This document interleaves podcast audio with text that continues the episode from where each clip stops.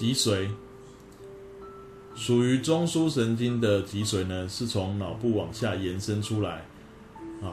然后我们看到一个示意图，可以看到说，脊髓其实也是由神经细胞构成的一个长杆状的构造，但是它蛮软的，很脆弱，所以它会在我们身体里面被一节一节的脊椎骨所包覆起来。脊椎骨的形状很特别哦，它除了可以支撑我们身体之外呢，它的旁边这边有一个孔洞，刚好就让脊髓可以穿过去。那每一节的对应位置都有孔洞，所以它就穿过一节一节的孔洞往下延伸。那可能有人会思考说：“哎，老师，如果说今天这个脊椎骨位移或变形了，这个孔洞没有办法顺利的让脊髓这样顺利的穿过去，而出现了压迫、挤压甚至扯断的状况怎么样？” 那这真的，这真的存在这种事情哦。因为如果当你长期姿势不良，像弯腰驼背啦啊等等等的状况，造成脊椎骨异常的生长，有可能就会造成骨头压迫，那就我们说的所谓的骨骨刺。那如果压迫到这个比较腰部以下的部分，可能就所谓的坐骨神经痛等等的症状就出现了啊，所以要特别注意这个部分。好，再来，我们延续上个章节所提到的反射作用。反射作用，广义上来讲，就是非大脑控制的事件。反射中枢其实有两个，颈部以下是脊髓负责的，所以我们刚刚所说的脊髓有负责颈部以下的反射的工工作。那有哪些是颈部以下的反射呢？在国中介绍两个给你认识哦。第一个就是，当你的手或脚被刺到、电到、烫到，啊，或碰到一个奇怪触感的东西，你会快速的缩回，手脚快速缩回的这个反应呢，是脊髓负责的。那是为了怕你说哦，那个危险再多接触一点，可能会有更多的伤害，所以快速缩回。第二个呢叫膝跳反射，啊，如果你这个翘个脚呢，让人家敲击你膝盖，膝盖里面有个受气接收到这个敲击的讯号的时候呢，你的腿部肌肉收缩会造成小腿往上往前踢这样的动作会出现。好，在一定的力道里面呢，其实会有这样的反应哦。敲太大，你变得很痛的时候就不会有了。或者你刻意去压压抑它，因为毕竟腿部肌肉也是大脑可以控制的。你有刻意去用力还是怎么样？其实这个膝跳反射就不明显。那膝跳反射其实哦，说真的不是为了要踢人所做的反射哦。膝跳反射其实呢，是因为我们在直立的时候、站着的时候，你想想看，你的体重会压在你的膝盖的受气那边。那受到这个压迫的刺激的时候呢，腿部肌其实会让小腿往前挺，是大腿肌肉收缩造成的。但是当这个小腿往前挺的时候，是不是可以让你站得更直？所以膝跳反射原理其实是为了要让我们能够维持长时间站立的这个动作的一种反射。好，再来第二个反射中枢呢是脑干，脑干所负责的呢是颈部以上的这个反射的部分。那当然我们也说过它是生命中枢嘛，呼吸、心搏、体温、恒定都是它负责的。那颈部以上的反射有介绍过，瞳孔反射，强光会缩小，而且两眼会同步缩小，不自主的眨眼睛。另外再补充几个，像唾腺的分泌、咳嗽、打喷嚏啊，咳嗽、打喷嚏可是喷出我们进入到呼吸道的一些异物哦，像这一些都是属于脑干负责的啊，脑干负责的。那么用膝跳反射为例哦，你能不能够写出整个膝跳反射的？神经传导路径呢？来，首先我们思考一下神经传导路径的一个组合是什么？受气，然后把感觉神经把讯，对不起，讯感觉神经把讯号往内传，传到我们的中枢，中枢整整合了这个命令之后呢，再把这个讯号从运动神经传到动气去。那当然你不能每一个试试题都写说哦，受气动气在最最前面跟最后面。你总要针对这个题目去认一下它的受气是哪里，动气是哪里吧。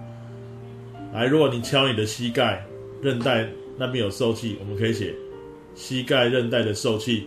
然后呢，既有感觉神经，感觉神经就不用改了，那那就是传入的路线了。但是它的中枢是哪里呢？我们刚刚提的，这是个反射。所以你在认中枢的时候想想看，这需要大脑思考吗？如果要的话，中枢就是大脑。啊，如果不是大脑思考的事件，你就想想看。它是颈部以上还是颈部以下？这是颈部以下，所以颈部以下不经大脑思考的反射中枢是谁？脊髓嘛。所以感觉神经后面就填脊髓。再来脊髓就可以做主的话，那就可以把讯号往外传了，就到运动神经，然后到哪里？到腿部的肌肉，那小腿就会弹起这样子。这就是神经传导路径反射的版本。你会发觉反射版本的神经传导路径呢，其实写的部位大概就五个部位，五个部位而已。前两个就是受气感觉神经，最后两个就是运动神经到动气。那你只要认得是颈部以上还是颈部以下，把中枢标出来。是脊髓啊，还是这个脑干？这样就完工了。这也可以解释一点哦。其实反射的神经传导路径，它的路线呢是比较短的啊。通常传到哪个中枢，就由它做主就传出来的，所以可以有比较快速的一个反应，而且不用思考。那有些事件呢，它传的路线比较长，而且需要的时间比较久，那通常都是伴随着有大脑思考一下这件事情。那同样的概念，你能写得出瞳孔反射的神经传导路径吗？来，光线强的时候，两眼瞳孔会缩小。这你可以做一个小实验哦，拿个手电筒，好照你一只眼睛，那那个瞳孔缩小的话，那就表示你的这个脑干是正常的，因为反射中枢是脑干负责，脑干负责执行这个这个讯息的这个整合。所以说，有些医生哦，在有些人。有些患者送到急诊的时候是昏迷状态，他都会把他眼皮拉开来，用手电筒去照他的眼睛，因为这在人昏迷的时候，脑干有正常运作的话，就会表现出瞳孔反射。如果发觉照了手电筒，瞳孔都不会缩放的话呢，那这就麻烦了，因为如果脑干有受损的话，很可能他的那个心搏、呼吸什么都没有办法自主哦，就是属于比较严重的状态哦。如果说他的瞳孔还会缩小，那表示脑干还还 OK 这样子哦。好，再来，那你也可以看看，其中一只眼睛照照光线的时候，另外一只眼睛应该也会同步的去缩小。那回到刚刚的问题，这个神经传导路径怎么写？好，先讲受气，受气是眼睛嘛，眼睛感觉神经，然后再来中枢是脑干。再来就可以传出命令的运动神经到瞳孔周边的肌肉，让瞳孔缩放，结束。再讲一遍，眼睛是受气，第二个是感觉神经，第三个是脑干是中枢。再来命令传出，第四个是运动神经，第五个就是瞳孔周边的肌肉。这就是颈部以上的反射的写法。那么整理一下，如果要你去判断一个事件的神经传导路径，先想想看中枢在哪里，需不需要思考？如果要思考，有意识的动作是大脑为中枢；不需要的话，那叫反射，那就是脑干或脊髓。那当然，有意识的事件呢，比较慢啊，反应速度是比较慢的。反射是你身上最快的反应的，而且还不能修改哦，因为那是与生俱来的能力哦。但是有意识的事件，因为需要大脑思考，但是你可以重复练习，重复练习是可以缩短思考的时间的。所以整个反应时间，哦，这里出现了一个名词，反应时间，从接受刺激到产生反应，整个过程中需要的时间就叫反应时间。大脑思考如果能够缩短时间的话，那整体的时间当然会缩短的。所以有些事情你可以经过不断的练习去缩短。例如说好了，听到枪响起跑。第一次练的时候，听到枪响之后，可能两三秒才开始动。可是你开始习惯那个声音一出来就开始要往前冲，多练几下可以缩短缩短个一两秒是有可能的。啊，那是因为这是一个有意识的动作。但如果是反射，你可不可以练一练，然后练到说更更快？不行的，那已经是不用思考的一个事件了，已经是你身上最快的一个反应了。而且反射还不能改变。无法修正，不能说，哎，我来练一下瞳孔遇到强光放大可不可以？那是不可能的。但是有意识的动作，当然是你意识思考之后的决定啊。你可以想说，哎，看到车子跑开过来了，我赶快躲开它来，或者你强迫自己车开过来，我让它撞一下，这其实是可以意识去决定的。所以有意识的事件是可以随意识去决定怎么样的走向，好，大概是这个样子，就是有意识跟反射的一个比较。那接下来呢？你可以把身体实际的构造跟这些线路的概念呢做一个连连看，其实神经传导路径就是个连连看的概念哦。那你掌握到几个基本原则哦？你先知道说这件事情的受气跟动气在哪里。第二个，你去抓出来到底这件事情的负责的中枢是谁？那刚刚有做一个界定的，有意识的话就一定要连到大脑去。如果是非意识的反射的话，看它位置在颈部以上，就是脑干；颈部以下就是脊髓是中枢。所以就三个中枢让你挑嘛，有意识的是大脑。非意识的、非意识的，就是脑干或脊髓。接下来就把刚刚所抓出来的受气、动气跟你的中枢去做连连看。那再来，你依照实际的连线位置哦，脑神经总共有十二对，是连到你的颈部以上的受气跟动气。那大概念一下给你听哦，什么叫颈部以上的受气？眼、耳、鼻、舌、面部皮肤都在颈部以上，所以那边的感觉要传入的话呢，直接就是脑神经去做连线的。所以是不会路过脊髓的，因为就近线路就连到了嘛。那颈部以上的动气呢，像面部啦的肌肉啊，这个唾腺呐啊，瞳孔周边的肌肉啊，这一些都是不用路过脊髓，直接脑神经就可以连线上的。那再来，颈部以下的部分呢，手脚或是躯干那边的受气动气，都是由脊神经拉出来连线的。所以这边的讯号要进来或是出去的话，都一定会路过脊髓。举个例子来讲好了，手碰到，哦，我手碰到一个冰块，觉得很冰。那手部皮肤有冷觉受气，是借由感觉神经传入，但是它会先遇到脊髓，所以感觉神经完了之后要写脊髓。问题是冷的感觉不是。脊髓负责的啊，那是大脑有意识的感觉啊，所以脊髓就会把讯号往上送到大脑去，所以整个手碰到冰块觉得冰，就是手手部的那个温度受气传到感觉神经，再来到脊髓，再来往上传到大脑，大脑感受到才会有冷的感觉。所以脊髓也有一个工作，就负责把躯干跟四肢的。感觉运动可以等于是做个转接站，因为它就连在脑的下方，所以它可以把讯号往上送，也可以把大脑的讯号往下送。再举个例子，我要跟我要跟家人挥手说再见，所以说我想大脑要想到这件事，这是有意识的事件嘛？大脑要发布命令，它会先传到脊髓，再从运动神经传出来，传到手部的肌肉，你才会挥手。好，大概是这样的概念。所以是不是大脑发布了命令要到四肢去？可是它是没有直接连线的，所以要借由脊髓路过脊髓，再运动神经才会到手部去或到脚部去。所以这个是实际的位置的连连看啊。如果你真的会觉得说不太拿手的话呢，你可以想象自己的身体哦，去想想看你身体的个连线的状态，会比较清楚一点好，再来啊，我们。神经传导路径等于是这一段的一个重点，可是或许用讲的真的是比较难难了解。有一个示意图或连线图会比较清楚一点哦。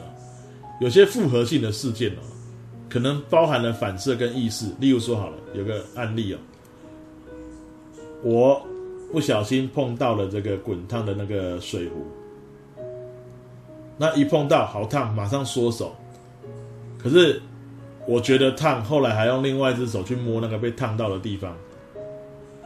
这整个事件的叙述包含了手碰到烫的东西快速缩回的话呢是反射，可是后来哦觉得烫，那已经是大脑接收到了嘛，然后还去抚摸烫到的位置，这也是大脑负责的事情，因为这都不是反射的，这都是有意识去做的事，是意识的作用。我们现在解析这两件事情哦，手快速缩回的反射是怎么样的连线呢？手是受气。感觉神经传入到脊髓的时候，是脊髓就可以发布手缩回的命令了。所以到运动神经，然后到那个手部肌肉，手就缩回。这一整这这五个部分指的就是反射的部分。但是到脊髓的时候呢，这个命令还会同步的往上送到大脑，大脑就会接收到之后说：“哇，好烫！”那大脑已经接收到了。那大脑发布命令说手要去抚摸它，所以大脑又会把讯号往下传，传到脊髓，然后再传到另外一只手的运动神经，然后借由这个手的肌肉收缩去抚摸这个这被烫到的手，那这就是有意识的作用。是多了一段，就是脊髓把讯号往上送到大脑，大脑整合完之后又把讯号送下来，然后再借由运动神经传出去，所以整个过程中就包含了七个部分嘛，对不对？所以它路过的地方比较多，而且距离也比较远，所以这个后来那个觉得烫又抚摸的动作呢，其实相对需要的反应时间也会比较久一点，好，大概是这个样子。之后有几个案例呢，你可以做一些练习哦。那在课堂上再有老师在做引导。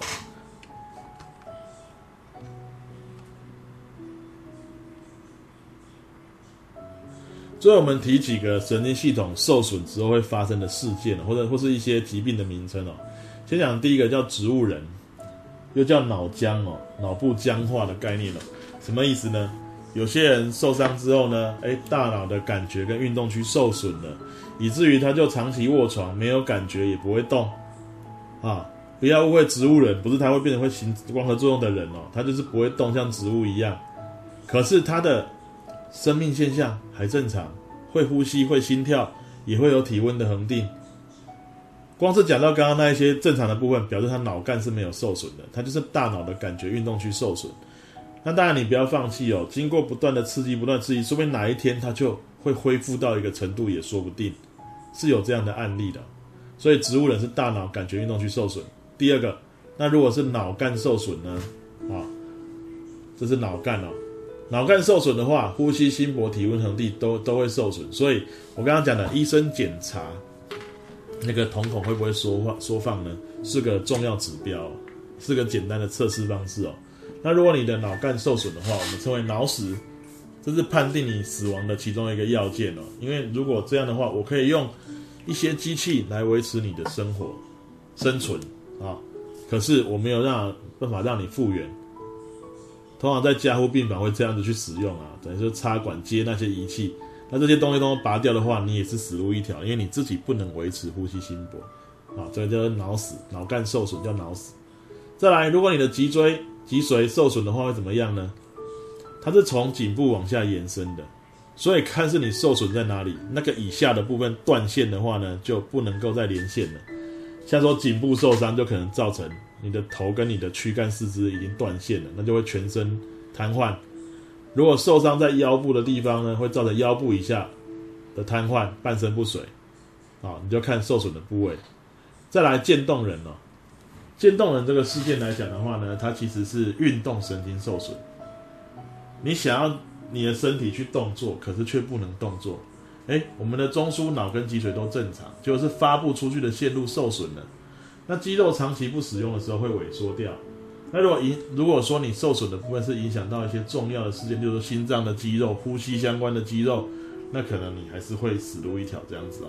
那渐冻人基本上从发病到真的终结寿命是不会没几年的时间哦。那这个是运动神经受损的问题。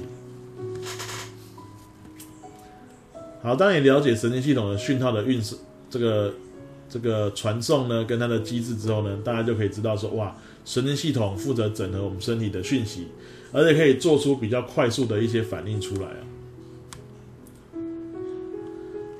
好，再来，我们这个部分有一个实验哦，叫做接齿实验。那接齿实验来讲的话，就是说，哎，我是受试者，那有另外一个人呢，哦，拿着齿，那我就把我的手指放在。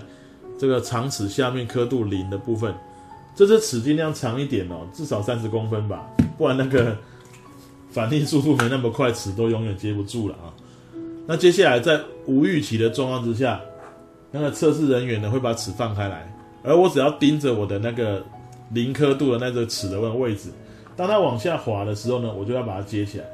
所以这就在测我看到它往下动到我手可以接住尺的那个距离。我接住的时候会接在某个刻度上，我就可以做一个换算。那有人说为什么不用计时器？这个掉下来的速度很快啊，可能就零点几秒的时间。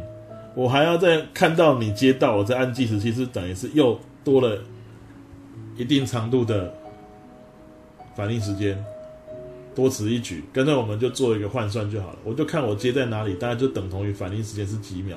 这样比较快速一点。那先跟问各位一个问题哦，看到尺掉下来，我接住尺，到底神经传导路径是怎么样去撰写呢？来，一样大原则哦，受气哪里？眼睛看到眼睛，动气在哪里？手去接手那边的肌肉。那中枢是谁？这是反射吗？还是有意识的动作？这是要想过才会做，大脑负责的。好，现在请你从眼睛连到大脑，再从大脑连到手，结局是什么呢？来，眼睛到大脑，眼睛本来就在颈部以上的，所以它经过感觉神经就可以到大脑了。前三个眼睛、感觉神经、大脑，大脑已经接收到讯号了。接下来呢，大脑要连到手去，一定会要路过脊髓，然后再到运动神经，再到手部的肌肉。好，这是一个有意思的事件。那再来又问说，这个反应时间可不可以借由练习而缩短呢？可以，这是可以的，因为那个大脑思考的事件可以缩减那个大脑思考的时间，会缩短的。那如果问你说，呃，你一边练九九乘法表，一边做实验，会不会有影响？当然会有影响啊，因为九九乘法表也是需要思考的事件，你分心了嘛，没有办法专注嘛，会影响到反应时间哦。好，再来就是戒指实验所要给你的讯息就是这个样子。